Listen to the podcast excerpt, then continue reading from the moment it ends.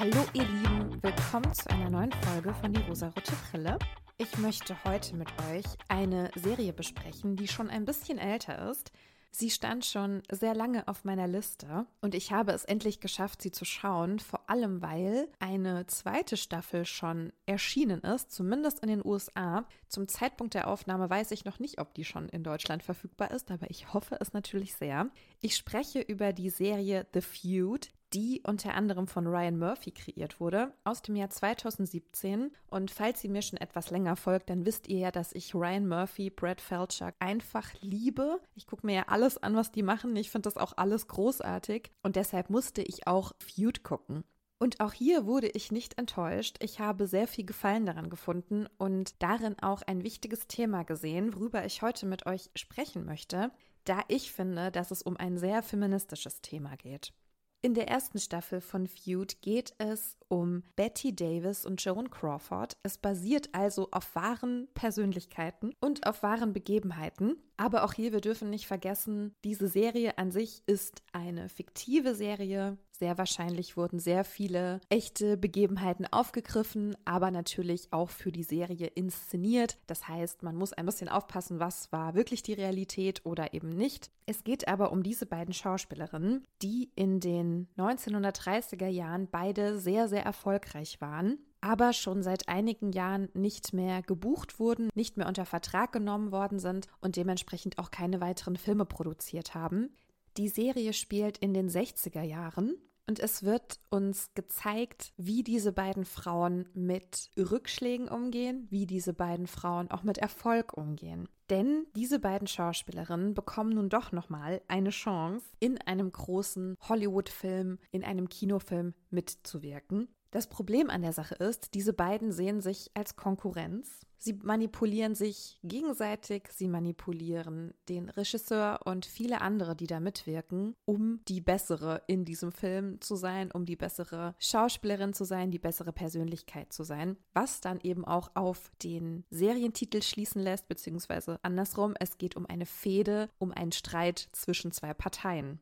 Ganz konkret geht es hier um zwei unbequeme Frauen, die in einem ganz bestimmten Alter sind und damit auch ganz bestimmte Probleme haben, in Hollywood Fuß zu fassen, beziehungsweise wieder Fuß zu fassen. Während ich mir die Serie angeschaut habe, habe ich auch viel recherchiert, habe viel überprüft, ob das denn wirklich so war und ob das stimmt. Ich weiß nicht zu 100 Prozent, ob das alles genauso passiert ist, wie es uns in der Serie gezeigt wird. Ich beziehe mich aber heute auf die Serie und auf ein paar Facts, die ich eben noch so recherchiert habe. Aber vielleicht gibt es da ein paar Ungereimtheiten, vielleicht waren manche Sachen nicht ganz so. Ich habe als erste Quelle jetzt eben diese Serie und analysiere so ein paar feministische Fakten anhand dieser Serie. Zu Beginn würde ich euch gerne diese zwei Frauen aber vorstellen, da sie ja mal reelle Persönlichkeiten waren und viel davon natürlich auch erzählt wird, um sie kennenzulernen, um sie auch lieben zu lernen. Ob das so gut gelungen ist, können wir ja später nochmal drüber sprechen.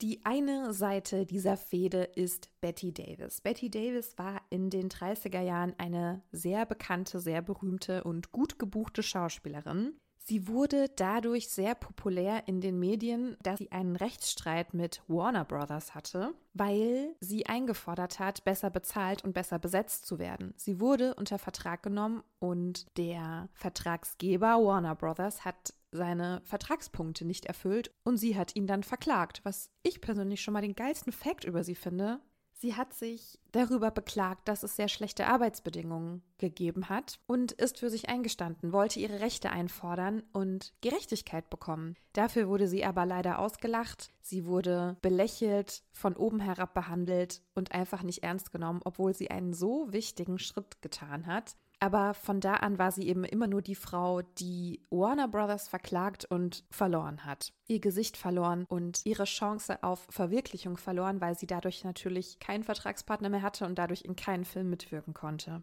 Sie galt immer als eine Frau, die zu anspruchsvoll war und ich glaube, dass das damals wirklich ein sehr schwerer Stempel war. Und ich glaube, dass es auch heute noch ein sehr schwerer Stempel ist. Ich das persönlich aber als sehr positiv bewerte. Aber wenn wir auf die Gesellschaft gucken, ist das wahrscheinlich keine Charaktereigenschaft, die man bei einer Frau gerne sieht. Betty Davis war sehr erfolgreich. In ihrer Karriere hat sie zwei Oscars gewonnen. Sie war insgesamt zehnmal nominiert. Sie war bekannt dafür, außergewöhnliche Rollen zu spielen und dabei einen gewissen Mut zur Hässlichkeit einzunehmen. Sie war eine starke Charakterschauspielerin, da sie selbst von sich gesagt hat oder über sie gesagt wurde, dass sie eben nicht dem Schönheitsideal entspräche und sie dadurch ihre Rollen immer extra hässlich und extra seltsam und extra übertrieben gespielt hat.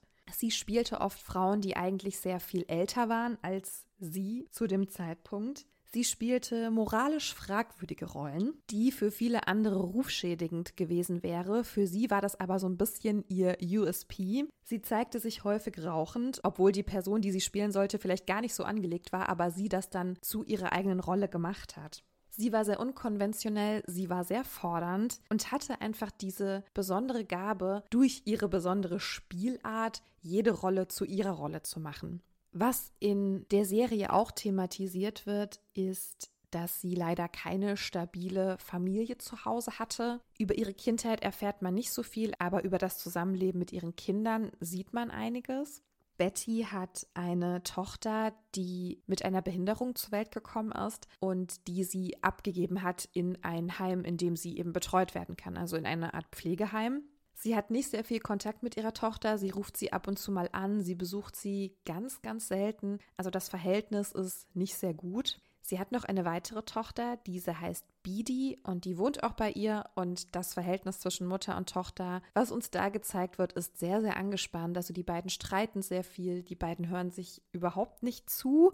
Es gibt immer wieder Stress, es gibt keine Zugeständnisse auf beiden Seiten. Also es ist wirklich ein sehr, sehr angespanntes Verhältnis zwischen den beiden. Die andere Partei dieser Fehde ist Joan Crawford. Auch sie eine Schauspielerin, die in den 30er Jahren in vielen Stummfilmen mitgespielt hat. Sie war Tänzerin und Darstellerin und hat oft Flapper Girls gespielt. Flapper bezeichnet ganz bestimmte Rollen von jungen Frauen, die kurze Röcke trugen, kurzes Haar trugen, aufreizend tanzten und aufreizend in den 20er, 30er Jahren hieß ja wirklich, man hat die Knöchel gesehen. Also auch moralisch hatte sie schon einen Stempel inne. Sie hat es aber geschafft, von diesem moralisch verwerflichen Stempel abzukommen und hatte einen Imagewechsel zu sehr viel ernsteren Rollen. Denn diese moralisch fragwürdigen Rollen haben bei ihr zu Misserfolg geführt. Joan Crawford wurde immer als sehr perfektionistisch und ambitioniert beschrieben. Auch etwas, was man bei Frauen, glaube ich, nicht so gerne sieht.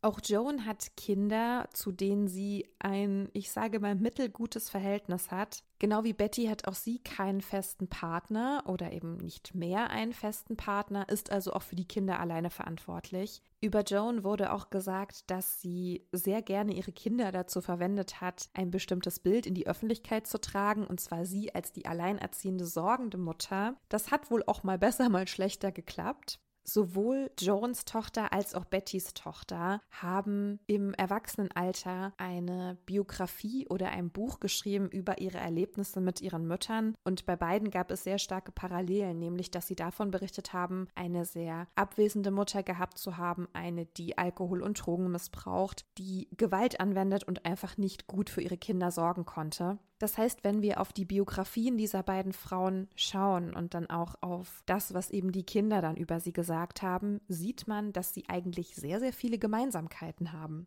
Und ich habe mir dann die Frage gestellt, woher dann dieser ganze Neid und diese Missgunst kam, beziehungsweise diese Fehde, die uns ja auch in der Serie erzählt wird. Warum haben die zwei sich so gehasst? Und es ist eigentlich gar nicht so schwer, darauf eine Antwort zu finden, denn es ist einfach diese Geschichte, die uns Frauen erzählt wird. Es kann nur eine geben. Nur eine kann die bessere sein. Ihr könnt eigentlich nicht nebeneinander existieren. Nur eine kann die eine sein. Das heißt, zu dieser Zeit war es einfach klar, dass dieses Bild von den Medien, von ReporterInnen in Interviews gefördert wurde. Es wurde immer wieder gesagt, du musst dich gegen sie beweisen, nur du kannst die eine sein. Diese Missgunst, die wurde gefördert und sind wir ehrlich, die wird auch bis heute gefördert. Aber ich glaube gerade, dass diese Frauen sich eben eigentlich so ähnlich waren, eine ganz ähnliche Biografie hatten, einen ganz ähnlichen Umgang bekommen haben von der Gesellschaft und von den Medien. In der Serie wird uns gezeigt, dass sie sich noch nie so richtig leiden konnten, wahrscheinlich genau aus diesen Gründen. Dass es nun aber so ist, dass die beiden zusammen einen Film machen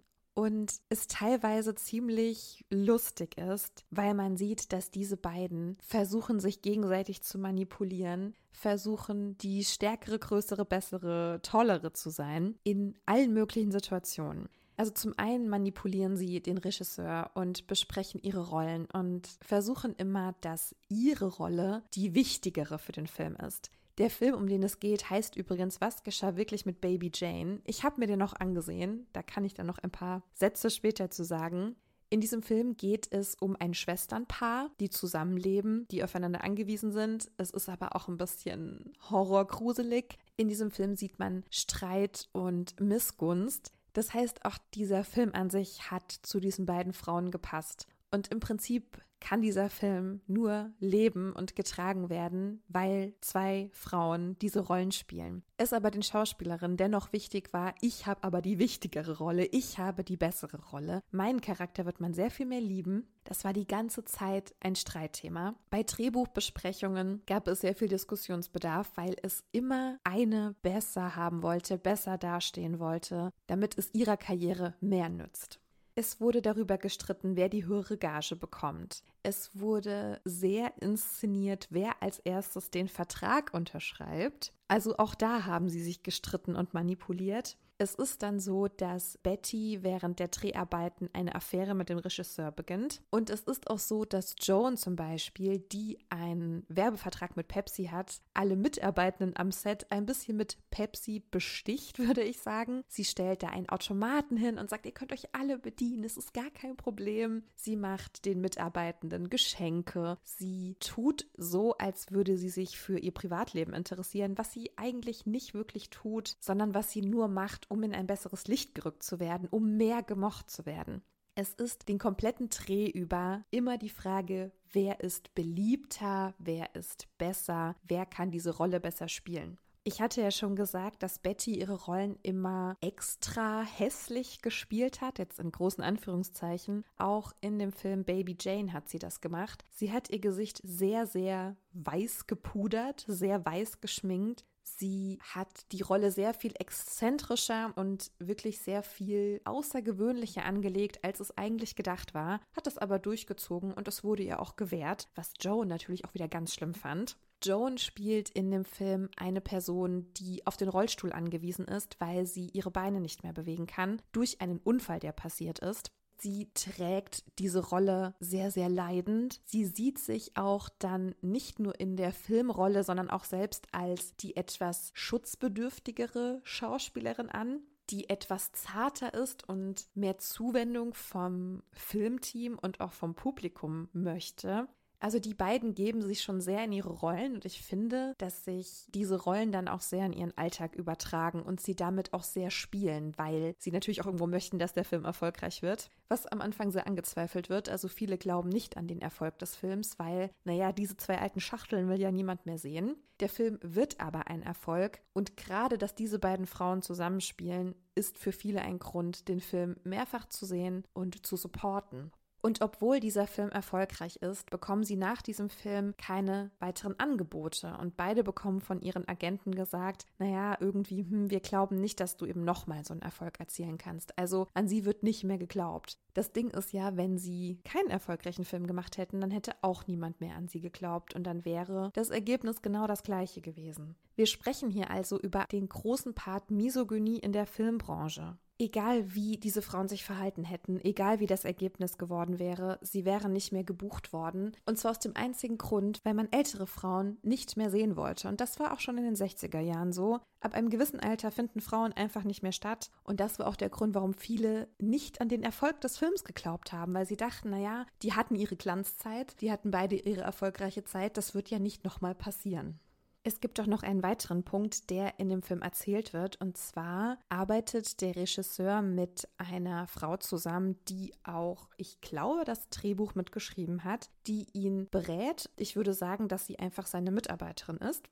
Sie heißt Pauline und sie hat auch ein eigenes Drehbuch geschrieben, was sie nun veröffentlicht haben möchte, wobei sie auch selbst Regie führen möchte. Sie kommt aber nirgendwo durch, also nirgendwo wird ihr Drehbuch angenommen, niemand interessiert sich dafür, weil ne, sie ist ja eine Frau, das will ja niemand sehen. Sie hat also nicht die Möglichkeit, ihr Drehbuch, ihren Film zu machen. Sie kommt einfach nicht durch gegen diese Wand voller Männer, die die Macht haben über die Filmbranche. Sie hat dann ein Gespräch mit einer Bekannten und diese erzählt ihr, dass jetzt vielleicht noch nicht die Zeit reif dafür ist, dass sie aber kommen wird, weil sie sich Statistiken angeschaut hat zur Bevölkerungsentwicklung. Sie hat erzählt, dass in den USA sehr lange Zeit es einen Männerüberschuss gab, also mehr Männer als Frauen in der Bevölkerung, dass sich das aber in den kommenden Jahren verändern wird und dass es einen Frauenüberschuss geben wird. Und sie sagt, die Studios sind dann also gezwungen, Geschichten über Frauen zu erzählen und auch Frauen erzählen zu lassen. Und ich fand diese Argumentation total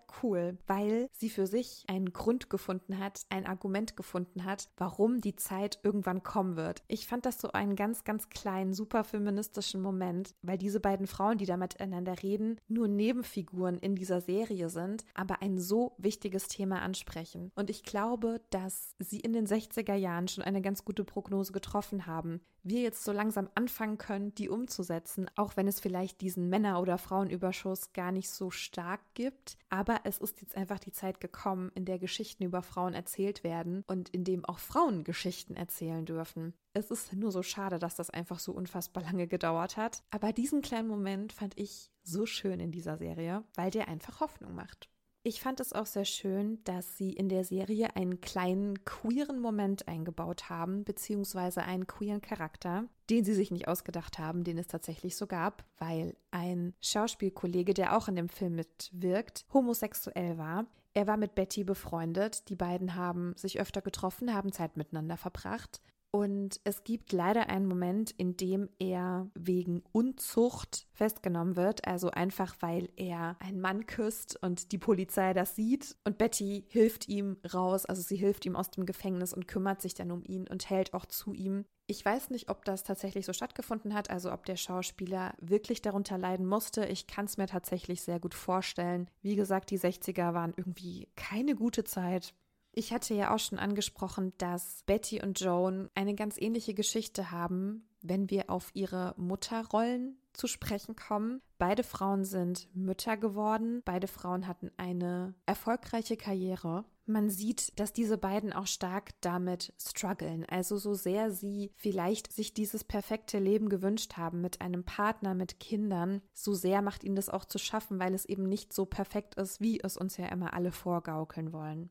Eine von Bettys Töchtern lebt ja in einem Pflegeheim, weil sie eine Behinderung hat. Und man sieht auch sehr gut, dass Betty immer mal wieder Schuldgefühle hat. Ich hatte das Gefühl, sie tut nichts aktiv dagegen, um die Situation ihrer Tochter zu verbessern oder um diese Schuldgefühle abzubauen oder sich ihrer Tochter anzunähern. Ich glaube einfach, weil eben diese Schuldgefühle so groß waren und sie aus diesem Grund einfach nicht mehr handlungsfähig war, es sie aber natürlich sehr, sehr belastet. Und bei Joan gibt es die Situation, dass sie beschließt, noch ein Kind zu adoptieren und sie in, ich glaube, einem Waisenhaus ist und man ihr aber sagt, sie dürfe kein weiteres Kind adoptieren, weil sie zu alt sei. Was für sie natürlich unfassbar schwer war, dieses Argument zu hören, weil ihr eben schon immer wieder gespiegelt wurde in ihrem Job, sie sei zu alt und jetzt wird ihr das auch noch in ihrem Privatleben gesagt, dass sie zu alt sei, um für ein Kind zu sorgen.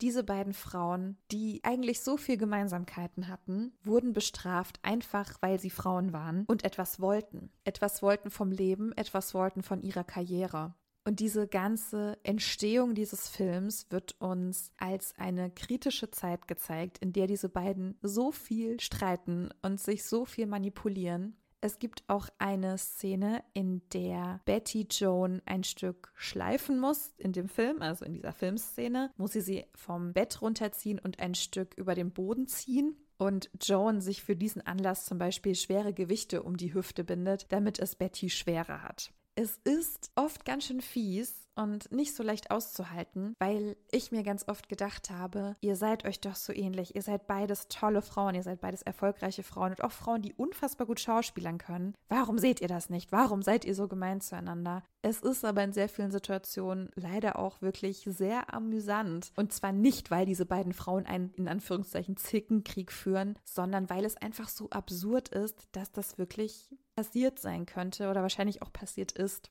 Ich hatte mir danach auch noch den Film angesehen, der da gedreht wurde, und zwar Whatever Happened to Baby Jane. Was geschah wirklich mit Baby Jane? Und ich muss sagen, diese schauspielerischen Leistungen dieser beiden Frauen war schon hammerhart. Also, die haben ihre Rollen so unfassbar gut gespielt. Der Film ist natürlich ein ganz anderer Film als das, was wir so heute aus Hollywood konsumieren diese beiden Frauen in ihren Rollen zu sehen, das war wirklich außergewöhnlich. Und man muss auch sagen, dass die beiden Schauspielerinnen, die in der Serie mitgespielt haben, Jessica Lang und Susan Sarandon, die haben das auch richtig, richtig krass gemacht, weil diese beiden ja zwei Schauspielerinnen spielen mussten, die in einem Film schauspielern. Die wurden auch unfassbar gut getroffen. Sie haben ganz viele Szenen, die eben wirklich so stattgefunden haben, in die Serie eingebaut und optisch und auch schauspielerisch sehr gut übernommen. Ich kann euch den Film wirklich ans Herz legen, weil der auch wirklich spannend ist und der auch eine interessante Wendung hat und es auch in diesem Film ganz viele Themen gibt, die feministisch sind. Es geht um zwei Frauen, zwei Schwestern, es geht um Trauma, um Lügen, um Neid, um Grausamkeit.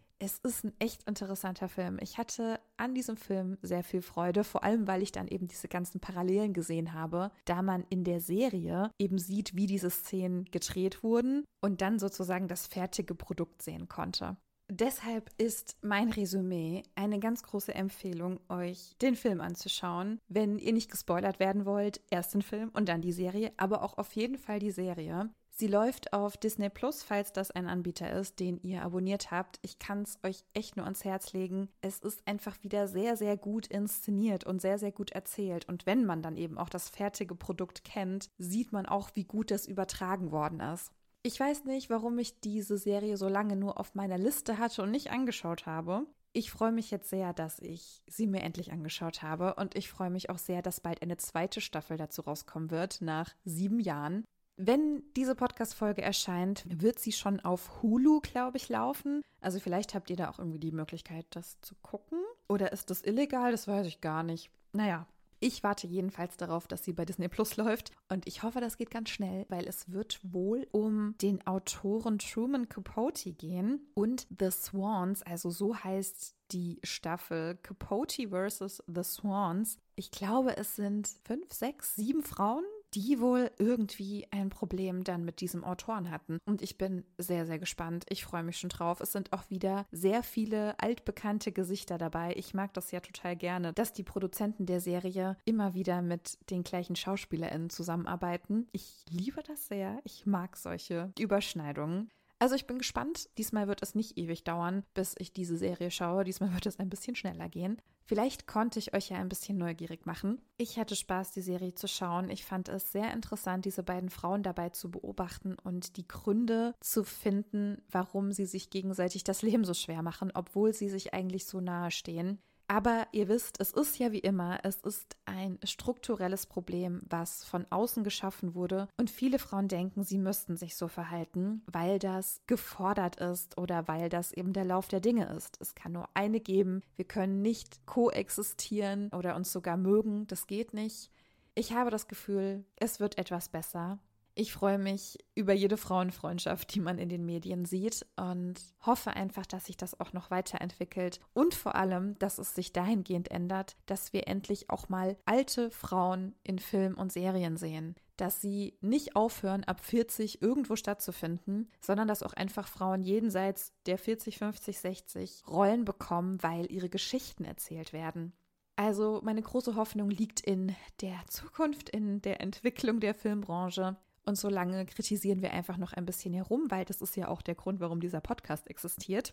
Wenn ihr mir dazu etwas sagen möchtet, zu der Serie, zum Film, zu Hollywood, zur Filmbranche, wenn ihr mir Vorschläge schicken möchtet, dann tut das doch gerne bei Instagram at dierosarotebrille.podcast. Bewertet diesen Podcast mit fünf Sternen, leitet ihn weiter und erzählt allen davon, die auch etwas über Feminismus und Film hören möchten. Wenn ihr mögt, hören wir uns in der nächsten Woche wieder. Ich würde mich sehr freuen. Verbleibt bis dahin froh und munter, ihr Lieben. Macht euch eine schöne Zeit und bis zum nächsten Mal. Tschüss.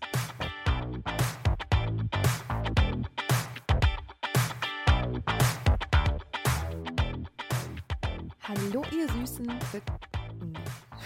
Nee. nee. Süßen machen wir nicht. Machen wir nicht. In der ersten Staffel von The Feud, nee, nur von Feud, gell? Das ist gar nicht The Feud, ja, Feud. Die Serie spielt in den, ja, gute Frage. Ich muss kurz recherchieren, wann sie spielt. Oh, Mano.